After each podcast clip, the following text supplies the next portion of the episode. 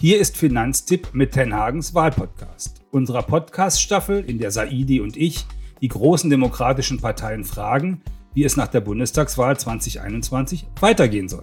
Mit Klimapolitik, mit Wohnungsmangel und Rente. Heute das Gespräch mit Volker Wissing, Generalsekretär der FDP. Schönen guten Tag. Äh, dieses Finanztipp mit Saidi und Hermann Josef Tenhagen. Wir stellen Ihnen oder euch, liebe Zuschauerinnen und Zuschauer, Zuhörerinnen und Zuhörer, die Parteiprogramme äh, der demokratischen Parteien für die Bundestagswahl vor. Und wen, wer kann das besser als das Parteiprogramm vorstellen, als der jeweilige Generalsekretär? Deswegen haben wir heute Volker Wissing, den Generalsekretär der FDP, zu Gast. Und der wird uns erklären, was die FDP zur Klimapolitik denkt, zum Wohnen und zur Rente. Keine lange Vorrede. Wann soll Deutschland für unsere Enkel und Kinder klimaneutral sein? Ganz klar, so schnell wie möglich. Der Klimawandel ist eine große Bedrohung für uns alle, ist eine Bedrohung unseres Wohlstands und wir brauchen so schnell wie möglich einen Ausstieg aus den Kohle, aus den CO2-Emissionen, aus den fossilen ähm, äh, Energieträgern. Wir müssen unsere Wirtschaft dekarbonisieren, auch unseren Alltag dekarbonisieren und äh, deswegen brauchen wir äh, ganz dringend äh, Klimaschutzpolitik und zwar mit großem Ehrgeiz und klaren Vorgaben. Wir sind ja bei Finanzen, wir mögen Zahlen. Hätten Sie auch einen Jahrestag für uns? Ich glaube, wir sollten die vereinbarten Klimaschutzziele ernst nehmen und wir sollten eine Regulierung auf den Weg bringen, die uns garantiert, dass wir diese Klimaschutzziele erreichen. Deswegen schlagen wir Freie Demokraten vor, dass wir einen CO2-Deckel vorgeben gesetzlich. Das heißt also, wir sagen, Pro Jahr darf nur noch eine bestimmte Menge CO2 emittiert werden. Diese Menge reduziert sich von Jahr zu Jahr, bis wir die vereinbarten internationalen Klimaschutzziele sicher erreichen. Um, das heißt dann 2050 äh, genau. in Deutschland.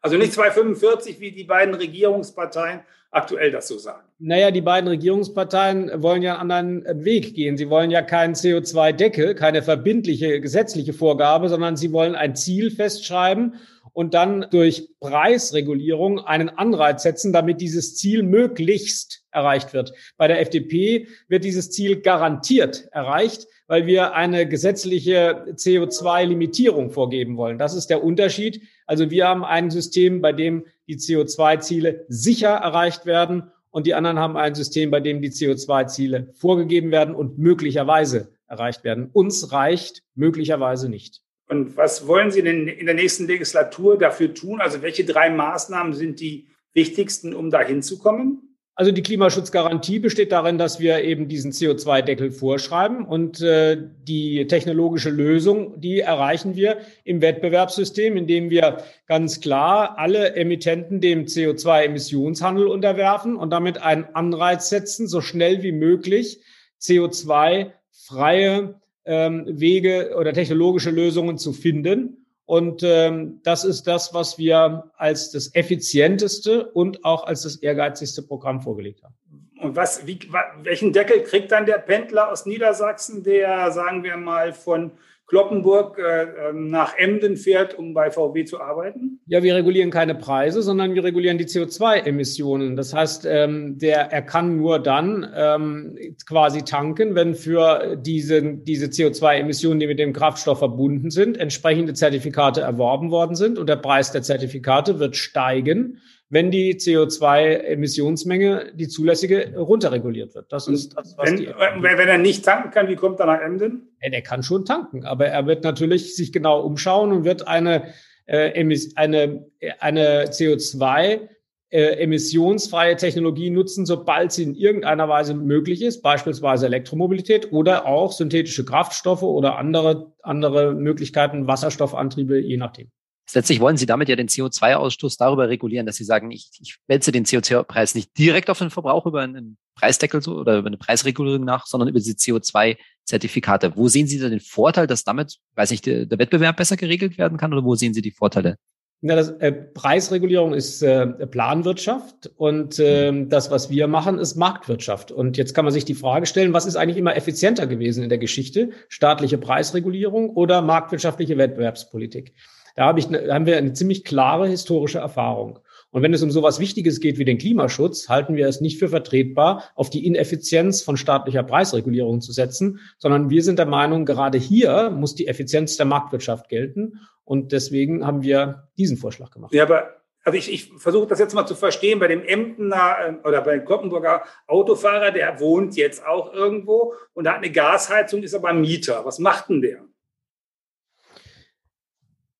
Der, also als Mieter kann er ja nicht die Art seiner Heizung selbst bestimmen, aber er kann natürlich bestimmen, ob er da wohnen bleibt oder nicht. Und wenn ihm ein alternatives Wohnangebot gemacht wird mit einer mit niedrigeren Heizkosten, weil jemand eine äh, Möglichkeit findet, etwa mit einer Wärmepumpe, äh, eine, äh, mit Erdwärme ein, ein Heizangebot zu machen, das nicht mit CO2 Zertifikaten belegt ist, dann wohnt er dort günstiger. Und das ist eben der, der Anreiz, den wir setzen wollen. und das ist das, was man als Marktwirtschaft bezeichnet. Wir wollen einen Wettbewerb um die CO2 emissionsärmste äh, Technologie entfachen. Ja, also äh, CO2-freies Wohnen muss günstiger sein als CO2-emittierendes Wohnen. Und die Frage ist eben, was heißt günstiger, nicht? Und da sagen die politischen Mitbewerber, äh, den Preis reguliert der Staat. Und wir sagen, das hat ja noch nie funktioniert, weil woher will der Staat denn wissen, was im Moment genau der richtige Preis ist? Woher weiß der Staat das eigentlich?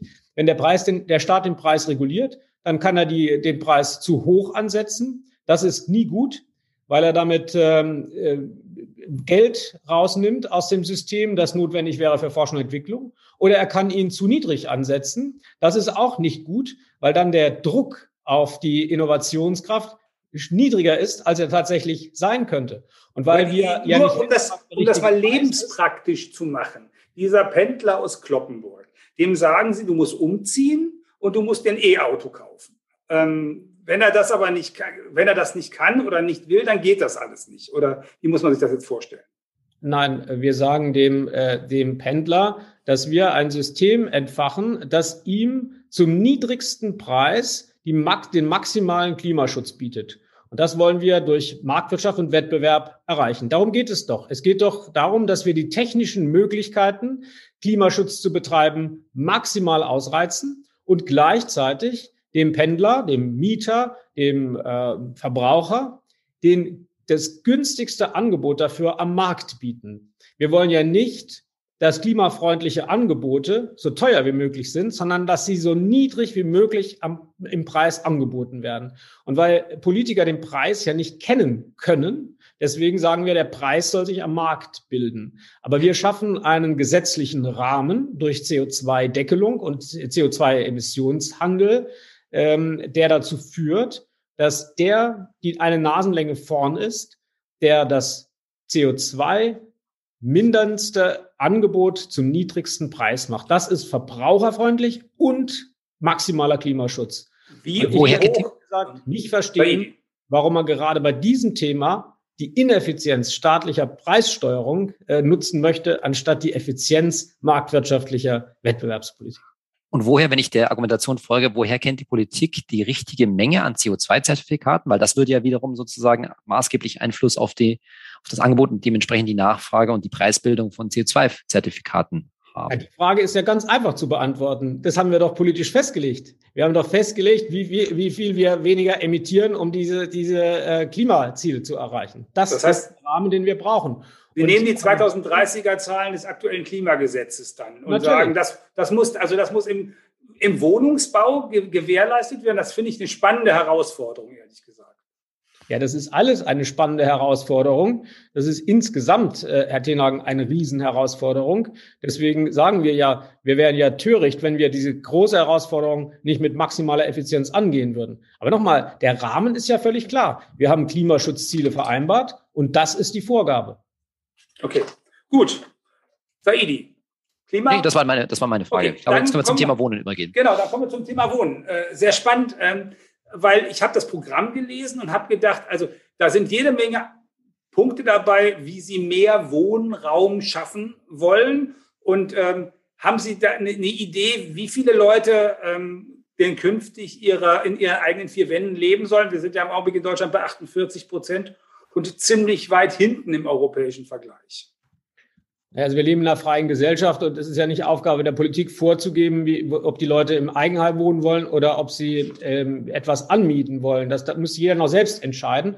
Wir wollen allerdings für diejenigen, die sich fürs selbstgenutzte Eigenheim entscheiden, wollen wir es leichter machen, indem wir ähm, Freibeträge bei der Grunderwerbsteuer einführen und damit schon mal einen Kostentreiber rausnehmen oder eine finanzielle Hürde rausnehmen. Gleichzeitig wollen wir äh, durch ähm, Entbürokratisierung äh, dazu beitragen, dass Bauen äh, günstiger wird. Wir haben sehr hohe Bürokratielasten im Baubereich und manche Vorschriften machen auch nicht wirklich Sinn. Wissen Sie, man muss sich schon auch am Ende überlegen, ähm, wie viel wie viel Mehrkosten durch gesetzliche Vorgaben verursacht werden und wie der, der Mehrwert durch diese, durch diese zusätzlichen Forderungen ist. Da gibt es eine ganze Reihe von Dingen im Baubereich, in denen es sinnvoll wäre, auf manche Vorschriften zu verzichten, weil sie ähm, im Kosten-Nutzen-Verhältnis nicht sehr günstig sind.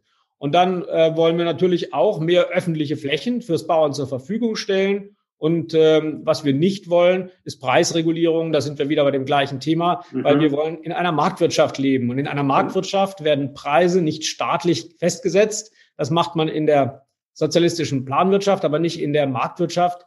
Preise bilden sich durch Angebot und Nachfrage. Wenn sie zu hoch sind, dann gibt es zwei Gründe. Entweder die An das Angebot ist zu niedrig oder die Nachfrage zu hoch. Und äh, die, die ein anderer Grund ist eben auch, dass es die Kosten zu hoch sind. Gegenwärtig sind die Baukosten exorbitant hoch.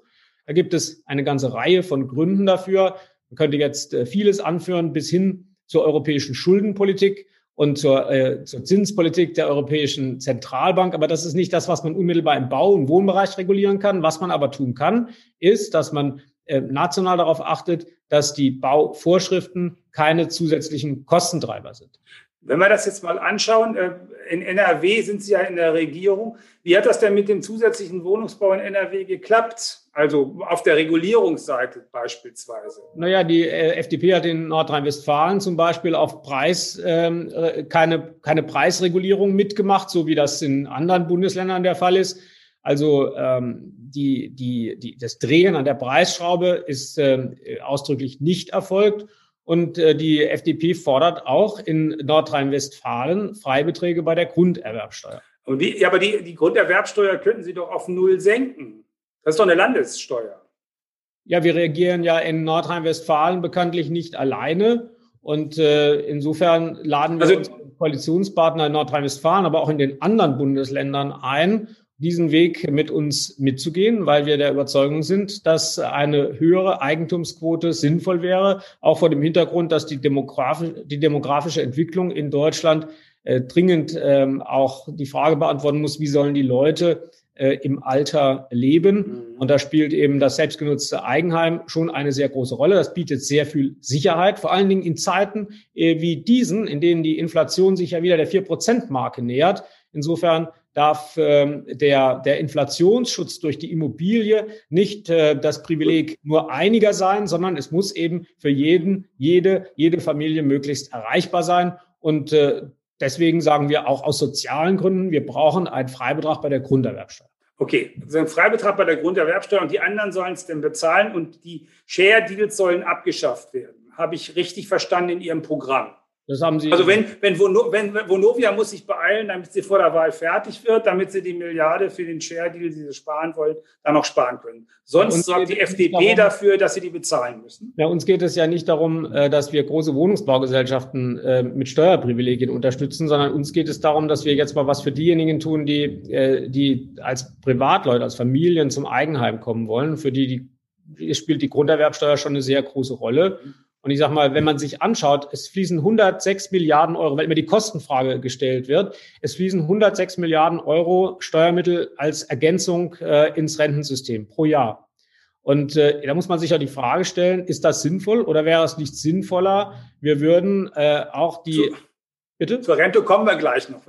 Ja, nein, aber das spielt ja bei der Altersvorsorge eine ganz entscheidende Rolle. Ja, Wohnen im Alter ist eine entscheidende Frage und, und die, die Kosten für, die, für das Wohnen im Alter ist schon ganz wichtig, denn ähm, jeder weiß ja, wenn ein Teil des Einkommens durch, das, äh, durch die, den Rentenbezug äh, wegfällt, äh, und die, die Wohnkosten, die Lebenshaltungskosten gleich bleiben, ist das für viele eine echte Herausforderung. Und wir haben ja nicht nur bei der Rente, auf die wir gleich noch zurecht gleich noch kommen, ähm, äh, Lücken, sondern wir haben ja in vielen anderen Bereichen auch noch Lücken, die wir schließen müssen, etwa in der Pflege und anderen Fällen. Und deswegen halten wir es für dringend erforderlich, dass wir den Zugang zur Immobilie eben nicht äh, zum Privileg Einzelner verkommen lassen, sondern dass das für jeden und jede möglich, möglichst für jede und jede äh, erreichbar sein sollte. Wir wollen, wie wir das Wie, wie viel muss man aus Ihrer Sicht verdienen?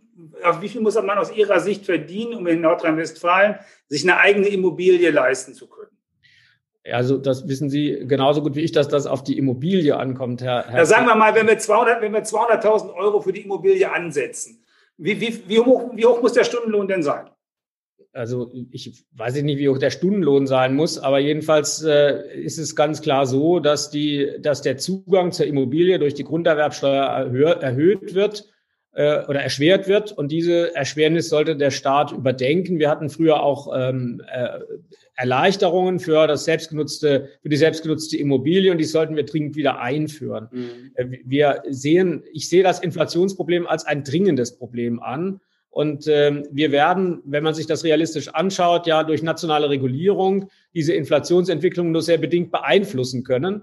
Was wir aber tun können, ist eben ähm, die, die Eigentumsquote im Immobilienbereich verbreitern. Das ist ein guter, ein sehr guter Inflationsschutz. Und dann müssen wir natürlich auch das Gegenteil von dem machen, was die Grünen vorschlagen. Die wollen ja die Staatsverschuldung kräftig erhöhen, ähm, weil sie äh, irgendwelche. Aber, Herr, Herr Büssing, entschuldigen Sie, ja, Sie, wir sind jetzt wieder, biegen wieder ab. Ich hätte sonst gefragt, die 88 Milliarden, die das ZEW sagt, die Sie zusätzlich an ähm, sozusagen an Geld den Bürgern zurückgeben wollen, wie sie das denn finanzieren wollen. Ähm, aber das machen wir jetzt nicht, weil wir, das wir, auch nicht sagen, weil komischerweise wird man immer, wenn man über Entlastungen spricht, äh, wird man immer gefragt, wie man das finanzieren will. Diejenigen, die zusätzliche Staatsausgaben fordern im Sozialbereich, die müssen diese Frage nie beantworten. Im Übrigen ist bei der Steuer bei uns schon.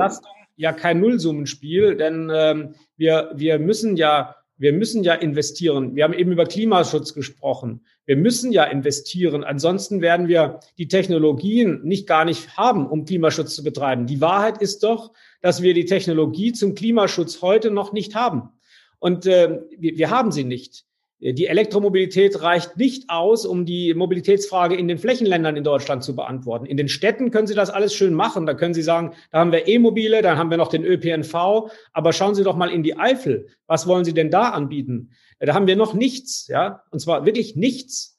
Ähm, ja, E-Mobilität. Aber das ist. Äh, aber da gut. brauchen wir Investitionen, Herr Tenhagen. Und diese Investitionen, die müssen ja irgendwie finanziert werden. Und dafür sagt die FDP, brauchen wir auch steuerliche Entlastungen. Und da stellt sich keine Gegenfinanzierungsfrage, denn wir bestreiten doch gar nicht die Investitionsnotwendigkeit beim Klimaschutz. Die ist doch gesellschaftlicher Konsens. Okay. Bisschen, vielleicht, wir sind ja ganz kurz noch beim Thema Wohnung, da würde ich auf den nächsten Konsens zu sprechen kommen. Ich glaube auch, dass allgemeiner Konsens ist, dass auf dem Wohnungsmarkt das Angebot äh, verbreitet werden muss, um die Preise unter Kontrolle zu bringen. Aber stimmen Sie mir zu, dass diese Preisentwicklung eher mittel- bis langfristiger Natur sein wird. Und anders gefragt ist, was schlägt die FDP für die kurzfristige Problematik vor, nämlich dass tatsächlich bezahlbarer Wohnraum aktuell in vielen Ballungsräumen für gerade unterdurchschnittliche Einkommen fehlt? Also zur Verfügungstellung öffentlichen, ähm, öffentlicher Flächen zum Wohnungsbau. Man kann die veräußern und kann damit ähm, die, den Wohnungsbau ankurbeln, Beschleunigung der Genehmigungsverfahren und Entschlackung der Bauordnungen, um das äh, Bauen attraktiver und kostengünstiger zu gestalten, damit der Wohnraum, der dann zur Verfügung gestellt werden kann, auch für jedermann bezahlbar ist. Aber sind das nicht Maßnahmen für die nächsten, ich sag mal, fünf bis acht Jahre? Und was ist da die Lösung, sage ich mal, für die nächsten drei Jahre? Da braucht man keine acht Jahre, sondern das kann man unmittelbar in Kraft setzen. Aber bis, das, bis die entsprechende Wohnraum tatsächlich gebaut ist, die Genehmigungsverfahren dann doch durch sind, wird das nicht zu lange dauern für viele Nein, Leute, die sich ihre Miete nicht mehr leisten können? Nein, man kann doch, warum soll man denn acht Jahre, also wenn, wenn, wenn Sie davon ausgehen, dass man acht Jahre braucht, um in Deutschland eine Immobilie zu bauen, dann ähm, ist, äh, ist das ja nur noch äh, wichtiger, dass wir entschlacken und entbürokratisieren. Wir brauchen nicht acht Jahre. Und wenn wir äh, entbürokratisieren, kann das noch schneller gehen. Wieso soll man denn ein halbes Jahr auf eine Baugenehmigung warten? Warum? Wir haben doch dringenden Baubedarf. Wir haben Bedarf das, an Wohnungsbau. Und das wenn heißt, Sie anschauen, Sie, was beim Wohnungsbau alles verboten ist und was alles vorgeschrieben ist und was dadurch für Kosten entstehen, äh, dann ist das verheerend. Und wir müssen auch das Thema, beim Bauen müssen wir auch das Thema Sanierung von, von Substanzimmobilien und bestehenden Immobilien viel stärker in den Blick nehmen. Und auch hier müssen wir uns mal ein paar Fragen stellen, ob das letzte, äh, die, die, die, das letzte halbe Prozent an mehr Effizienz äh, ob das wirklich notwendig ist, wenn damit so hohe Kosten verbunden sind, dass am Ende der Wohnraum nicht mehr für jedermann bezahlbar ist. Auch diese Fragen müssen wir uns stellen. Ja, aber wir das haben jetzt bei uns so sektoral betrachtet. Wir haben, wir haben, wir haben im Augenblick ein, ungefähr eine Million Sozialwohnungen. Wir hatten vor 30 Jahren drei Millionen Sozialwohnungen. Wir haben den Niedriglohnsektor eingeführt in der Zwischenzeit. Was machen diese zwei Millionen, drei Millionen Haushalte? Wie, wie günstig wollen sie denn bauen? Also, weil für, also Architekten sagen mir, jenseits aller Kostenfragen unter fünf Euro, für sieben, acht Euro würden sie heute bauen. Das ist dann zehn Euro äh, für den Mieter oder die Mieterin. Wie soll das funktionieren? Ja, wir stellen ja nicht den sozialen Wohnungsbau in Frage, Herr Tenhagen. Insofern äh, mhm. ist es ja ganz unbestritten. Wir müssen ja in den Städten die Möglichkeit für alle haben, dort Zugang zu Wohnraum zu haben. Es, ja, ist ja, es macht ja auch keinen Sinn, dass in der Innenstadt äh, nur Arzt und Ärztin wohnen, aber keine äh, Pflegerin und kein Pfleger und keine Krankenschwester und kein Krankenpfleger. Das macht ja nun keinen Sinn. Also äh, insofern ähm, brauchen wir ähm, einen, einen, einen Zugang zu Wohnraum, für jede und jeden. Und dazu brauchen wir in bestimmten Bereichen eben auch sozialen Wohnungsbau. Wir brauchen öffentliche Förderung von Wohnungsbau. Aber wir haben eben auch die Chance, den privaten Wohnungsbau in einem in einem äh, großen Maße zu beschleunigen und zu intensivieren, wenn wir entbürokratisieren und Genehmigungsverfahren beschleunigen. So, das ist das äh, und auch Flächen zur Verfügung stellen. Nicht? Also auch das ist, ist ganz wichtig. Aber es ist doch erstaunlich, dass gerade in den Bereichen, wenn Sie zum Beispiel in Berlin äh, Prenzlauer Berg sich anschauen, die völlig überreguliert sind, ähm, die, der Wohnungsbau massiv behindert ist und gleichzeitig, wir haben übrigens auch ganz viele Baulücken noch, die nicht bebaut werden und gleichzeitig haben wir dort auch die intensivste Regulierung, aber auch die ähm, größten Probleme, äh, was, die, was die Preise äh, generell angeht. Also kann man dort ja offensichtlich feststellen, dass dieser Regulierungswahn nicht zum gewünschten Erfolg führt. Und auch deswegen sagen wir, probiert es doch mal mit dem Erfolgsmodell der also, Marktwirtschaft.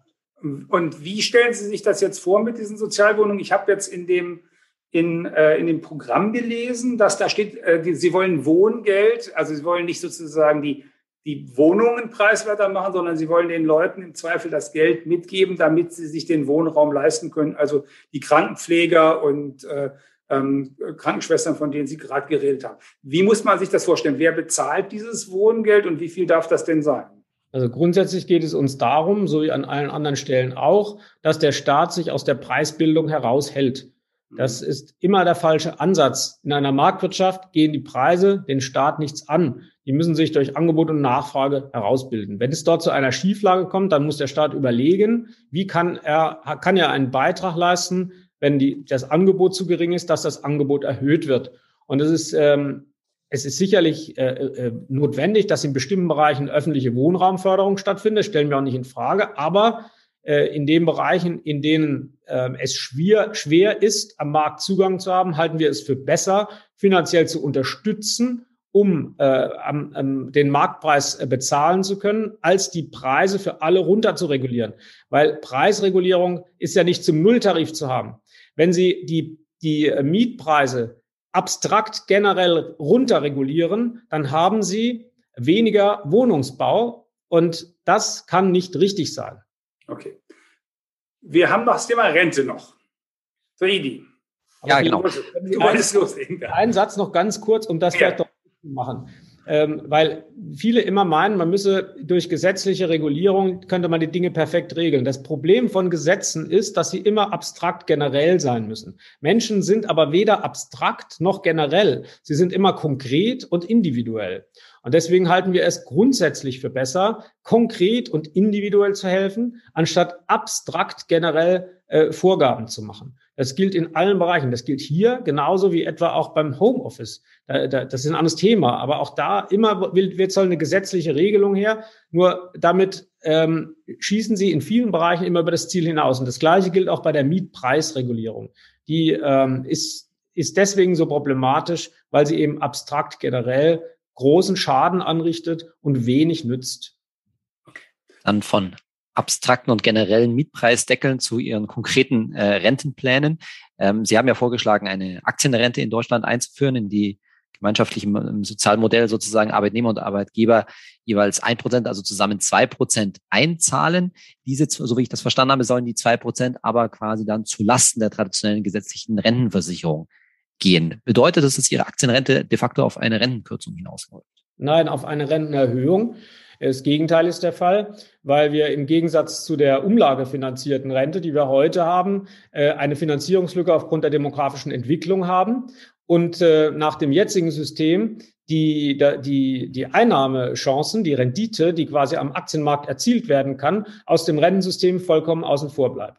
Und wir wollen nicht, dass die Gewinne von Aktien nur einzelnen Gruppen der Gesellschaft zur Verfügung stehen, sondern dass sie eben auch zur Finanzierung der Renten genutzt werden. Und das führt nach, ähm, das, das kann man ja im schwedischen Modell sehen, das ist, unser System ist ja dem schwedischen Modell nachempfunden, dass das zu einer Erhöhung der Renten führt und nicht zu einer Kürzung der Renten. Denn äh, das Geld, was im Augenblick wenn Sie von den zwei Prozent ausgehen, über die Umlagefinanzierung ausbezahlt wird, hat ja eine Nullrendite, nicht? Und das, was über den Aktienmarkt gesteuert wird, das hat eine Rendite. Das heißt, zu diesen zwei Prozent kämen künftig die Kapitalmarktrenditen hinzu, während die heute komplett fehlen. Und das, was hinzukommt, führt nicht zu einer Rentenkürzung, sondern zu einer Rentenerhöhung. Überschlägig sind das 70 bis 80 Euro im Monat, äh, die dann da in so ein System eingezahlt werden. Das entspricht ungefähr dem, was heute bei Riester gemacht wird. Ähm, das, äh, das ist ja eine kapitalmarktorientierte Altersvorsorge gewesen. Die hat nicht gut funktioniert, muss man einfach einräumen. Was auch an den Anbietern liegt, liegt auch an der Regulierung, aber liegt auch an den Anbietern. Wo, was macht Sie so optimistisch, dass wir das äh, mit einer Aktienrente besser hinbekommen, wo, wo die Kapitalanlagegesellschaft, also die Fondsgesellschaft in Deutschland sich ja nicht hervortun, durch besonders günstige Konditionen und sowas zu machen?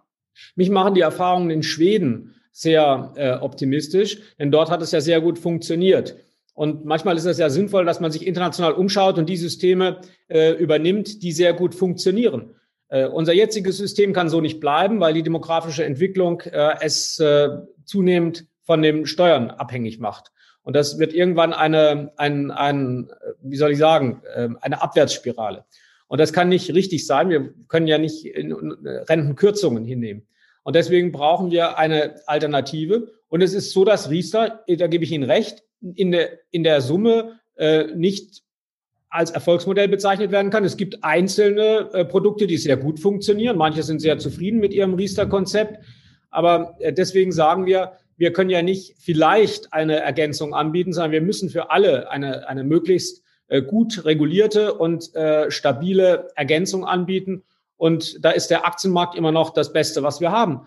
Ähm, das ist, ist zwar nicht, nicht so Common Sense, äh, sage ich mal, in Deutschland. Aber die Entwicklung der Aktienmärkte, wenn man sie über einen, einen, einen entsprechenden Zeitraum hinweg beobachtet, die geben uns durchaus Grund, sehr optimistisch zu sein, dass wir damit einen Weg finden, in dem wir unsere sozialen Sicherungssysteme, in dem Fall das Rentensystem, stabilisieren können und dann den Menschen, die ähm, hart gearbeitet haben, ihr Leben lang eine äh, sichere und eine stabile Rente ähm, bieten können, die entsprechend auch äh, äh, ansteigt ohne dass wir die äh, Steuerzusatzfinanzierung äh, permanent äh, erhöhen müssen. Und Darf ich nochmal, dass ich es richtig verstanden habe? Also zwei Prozent weniger Beiträge in die gesetzliche Rente, einen von mir, einen von meinem Arbeitgeber, dafür diese 80 Euro an eine staatlich organisierte Aktienrente, wo man sich einen Dienstleister sucht, der das deutlich preiswerter kann, als die, als die Fondsgesellschaften und Banken in Deutschland das bislang tun. Ja, also uns geht es, ja, richtig. Uns geht es darum, dass wir ähm, die, die, die, die Renditemöglichkeiten des Aktienmarktes für die Rentnerinnen und Rentner nutzen, um mehr Geld in das System zu bekommen, ohne die Steuerzahlerinnen und Steuerzahler belasten zu müssen. Darum geht es uns. Im Moment haben wir äh, über 100 Milliarden Euro Zusatzbelastung äh, für die Steuerzahlerinnen und Steuerzahler, weil das als Ergänzung in die Rente fließen muss, um die Rente stabil zu halten. Das kann nicht permanent so weiter steigen, so unsere, äh, unsere Meinung. Und deswegen wollen wir das ausgleichen, indem wir die Kapitalrendite am Aktienmarkt für die Rente nutzen. Übrigens äh, haben wir da eine sehr große Unterstützung der Verbraucherzentralen und äh, das finde ich ist auch ein, ein wichtiger, wichtiges Signal. Die Verbraucherzentralen unterstützen uns, Verbraucherverbände, weil sie sagen, äh, das ist genau äh, das, was wir brauchen, nämlich einen, einen realistischen Weg, das Rentensystem zu stabilisieren. Und äh, jeder, der äh, die Verbraucherzentralen kennt, weiß, dass die sich das schon sehr genau anschauen. Insofern ähm, haben wir Grund zu, zum Optimismus, dass unser System äh, den Interessen der Rentnerinnen und Rentner Rechnung trägt. Und es geht ja dabei nicht, das muss man auch sagen, um Aktienspekulationen. Nicht? Es soll ja nicht irgendwie äh, hochspekulative Papiere erworben werden, die man dann versucht, in kurzer Frist wieder mit irgendwie äh, Börsengewinnen weiter zu verkaufen, sondern es geht ja um, um äh, die, die ähm, die, die, die, also langfristige Erträge am Aktienmarkt und die sind in der Tat sehr, sehr stabil. Es haben natürlich einzelne Leute in Deutschland, Sie wissen das äh, selbst ja sehr gut, haben natürlich durch Spekulationsgeschäfte, die, die Telekom-Aktie ist ja so ein schönes Beispiel, auch negative Erfahrungen mit Aktien gemacht. Aber wir wollen natürlich nicht, dass die Rente zu Zockereien am Aktienmarkt führt, sondern uns geht es um langfristige äh, Anlagen in das Werthaltigste, was wir in Deutschland haben, nämlich ähm, äh, unsere, unsere Wirtschaft. Jetzt muss ich doch auf meine vorherige Frage aber nochmal zurückkommen, Herr, Wissing.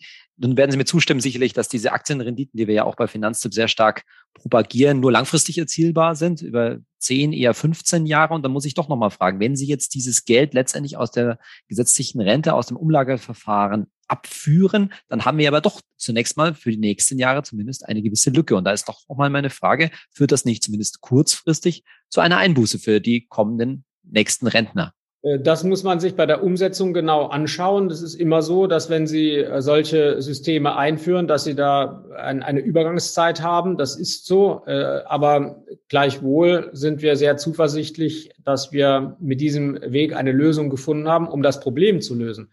Wenn wir nichts tun, dann ist das Problem ja ungelöst. Und zu sagen, wir lassen unsere, wir lassen unser Rennsystem einfach so, wie es ist und warten mal ab, was passiert, das glaube ich, wäre die schlechteste aller Lösungen und vor allen Dingen auch die teuerste aller Lösungen. Ich gebe Ihnen recht, dass das äh, bei der Einführung, weil ja die zwei Prozent rausgenommen werden aus dem Umlagesystem, äh, dass das äh, zu einer zu einem finanziellen oder Finanzierungsbedarf führt. Da gebe ich Ihnen recht. Aber ich würde sagen, das ist ein sowieso Bedarf. Also 15, 15 Milliarden, wo kommen die dann her für die ersten Jahre? Das ist ungefähr 15 Milliarden, die zwei Prozent. Also wir haben einen Vorschlag gemacht, wie, wie wir uns das Modell idealerweise vorstellen. Wie man das einführt, in welchen Stufen man das einführt, das wird man dem Bundeshaushalt anpassen müssen. Das ist völlig klar. Wir leben ohnehin in sehr volatilen Zeiten. Wir müssen als Parteien, äh, äh, wissen Sie, wir müssen als Parteien ja einen Vorschlag machen, wie stellen wir uns das mhm. System vor. Äh, wir können ja nicht sagen, wir, wir regieren und schauen mal, was geht und danach überlegen wir uns was. Die Wählerinnen und Wähler wollen ja wissen, wenn sie die FDP wählen, wie stabilisiert die FDP die Rente? Und wir sagen, wir wollen es mit der Aktienrente machen und stellen uns vor, dass wir zu einem System kommen, in dem zwei Prozent äh, rausgenommen werden über die Aktien ähm, äh, angelegt werden, über Aktienmarkt angelegt werden. So wie wir okay, dann, dann noch eine konkrete Frage dazu, weil ich finde das völlig richtig, was Sie gerade gesagt haben, äh, von, vom Konzept, was Sie als Partei ja, mir machen. Deswegen fragen wir Sie ja auch. Äh, aber noch eine konkrete Frage. Sie haben gerade gesagt, dass da mit, den, mit diesem Aktien, mit der Aktienrente die deutsche Wirtschaft sozusagen das, äh, als, als das, was wir ja haben, was gut funktioniert, ähm, ja auch ähm, sozusagen wir die, wir die anzapfen können. Aber also wir sind ja immer der Meinung, man soll nicht alle Eier in einem Korb haben. Und wenn man schon mit seinen anderen Zahlungen von der deutschen Wirtschaft abhängig ist, sollte man internationale Rentenaktienfonds äh, nehmen, also Aktienindexfonds internationale.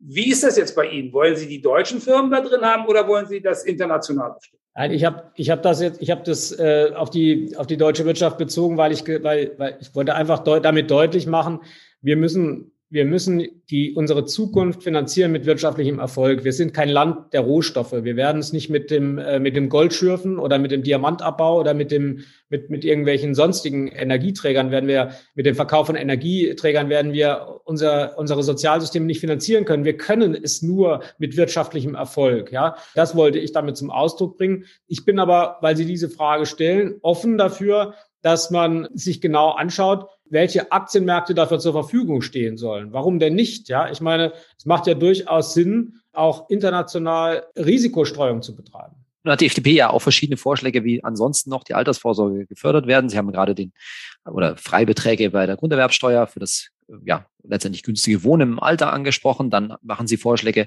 zur Vereinfachung oder Stärkung der Betriebsrente. Ich glaube, ich habe auch verstanden, dass auch die private Altersvorsorge gefördert, äh, gefördert werden soll. Meine Frage ist so ein bisschen, und das sehen wir bei mehreren Parteien, dass sehr viele verschiedene Vorschläge auf Basis der aktuellen Modelle gemacht werden. Mit anderen Worten, es entsteht so etwas, was ich gerne einen Flickenteppich nenne. Und das geht jetzt für mich so ein bisschen in die Richtung von, ja, finanzieller Bildung. Haben wir nicht eher das Problem in Deutschland, dass die Modelle zu kompliziert sind für den normalen Bürger, die Bürgerinnen und Bürger, zu unübersichtlich sind? Anders gefragt, sollten wir Ihrer Meinung nach eigentlich nicht noch mehr auf so einen Staatsfonds, auf einen, ich nenne ihn jetzt mal Deutschlandfonds setzen? Oder sollten wir tatsächlich eher schauen, dass wir es mehr in die Hand der Bürgerinnen und Bürger geben? Also ich finde Vielfalt generell gut. Hm. Und, und eine Wahlmöglichkeit ist generell auch gut. Äh, gleichwohl können wir nicht, wenn wir zu dem Ergebnis kommen, und da sind wir uns mit den Verbraucherschützern und vielen anderen einig, dass wir die Rendite der Aktienmärkte brauchen, um die Lücke in unserem Rentensystem schließen zu können, wenn wir zu dem Ergebnis kommen, dann bin ich schon der Meinung, dass wenn wir für jeden und jede ein solches Angebot machen, dass wir dann etwas brauchen, was staatlich kontrolliert ist und was von dem einzelnen Arbeitnehmer, der Arbeitnehmerin nicht erfordert, dass sie Kapitalmärkte beobachtet oder irgendwie in das Risikomanagement eingreifen muss. Das kann ein privater Anleger machen, der quasi eine Zusatzversorgung aufbaut, um seine Rente aufzubessern. Aber nicht, wenn es um die Grundversorgung geht ähm, das, das setzt ja sehr viel voraus. Und ehrlich gesagt ähm, ist das, das auch für die Menschen nicht attraktiv, zu sagen, ich muss mich plötzlich um, um Aktienmärkte kümmern oder muss Kurse beobachten oder Entwicklungen in der internationalen Wirtschaft beobachten, um meine Rente zu sichern. Das kann so nicht sein, sondern das muss äh, in der, in der, in der, äh, in der staatlichen Regulierung äh, vorgegeben sein. Aber das schließt natürlich nicht aus, dass man darüber hinaus äh, noch unter zusätzlichen Angeboten am, am Finanzmarkt sich etwas aussucht, wenn man dafür ähm, freie Investitionsmöglichkeiten hat. Ist die Aktienrente ja, in der, so wie sie FDP, FDP sie vorgeschlagen hat, ja ein verpflichtendes Modell. Können Sie sich vorstellen, einen entsprechenden Staatsfonds dann auch für private Altersvorsorge sozusagen, ich sage jetzt mal, freizuschalten, sodass man dort äh, seine private Altersvorsorge auch an, äh, investieren kann? Und wenn ja, würde es dafür eine, nach dem Wunsch der FDP eine Förderung geben? Das äh, muss man sich anschauen. Äh, ich, also vom Grundsatz her, äh, warum soll man sowas nicht öffnen? Ähm, das macht ja Sinn, wenn man mehr Geld in das System hineinbekommt. Das würde auch die Finanzierungsfrage äh, aufgreifen, die Sie vorhin gestellt haben. Aber ich, ich sage Ihnen, die Ausgestaltung, das wird sehr viele Fragen aufwerfen. Das ist äh, völlig unbestritten. Aber wir müssen uns äh, diesen Fragen stellen, weil wir, weil wir diese Lücke haben. Und um diese Frage nochmal vielleicht etwas präziser zu beantworten, ich würde sagen, äh, wenn wir diese äh, Aktienrente einführen und sich die Frage der Öffnung stellt, dann kann man diese Frage nur danach beantworten, muss man die Frage danach beantworten, ob es für die diejenigen, die verpflichtend einzahlen, besser ist zu öffnen oder nicht. Denn das ist dann das Entscheidende. Wenn ich die Menschen verpflichte, dort einzubezahlen, dann kann ich nur öffnen, wenn ich, ähm, wenn es in deren Interesse ist. Ja, da, so würde ich äh, das formulieren. Gut. Aus meiner Sicht äh, würde ich sagen, ganz, ganz herzlichen Dank, Herr Wissing. Hat dir dieser Podcast gefallen? Dann abonniere uns. Schreibe uns eine Mail an podcast.finanztipp.de Hinterlass einen Kommentar, 5 Sterne, ein Herzchen oder ein Like bei Apple Podcast, Spotify, YouTube, Deezer oder Audible. Mehr Informationen, was Klimapolitik, Wohnungspolitik und Rentenpläne künftig für deinen Geldbeutel ausmachen, findest du jeden Freitag in unserem kostenlosen Finanztipp-Newsletter. Und jetzt noch ganz wichtig. In dieser Serie geht es darum, geh wählen. Das wünschen sich Saidi und Hermann von Finanztipp.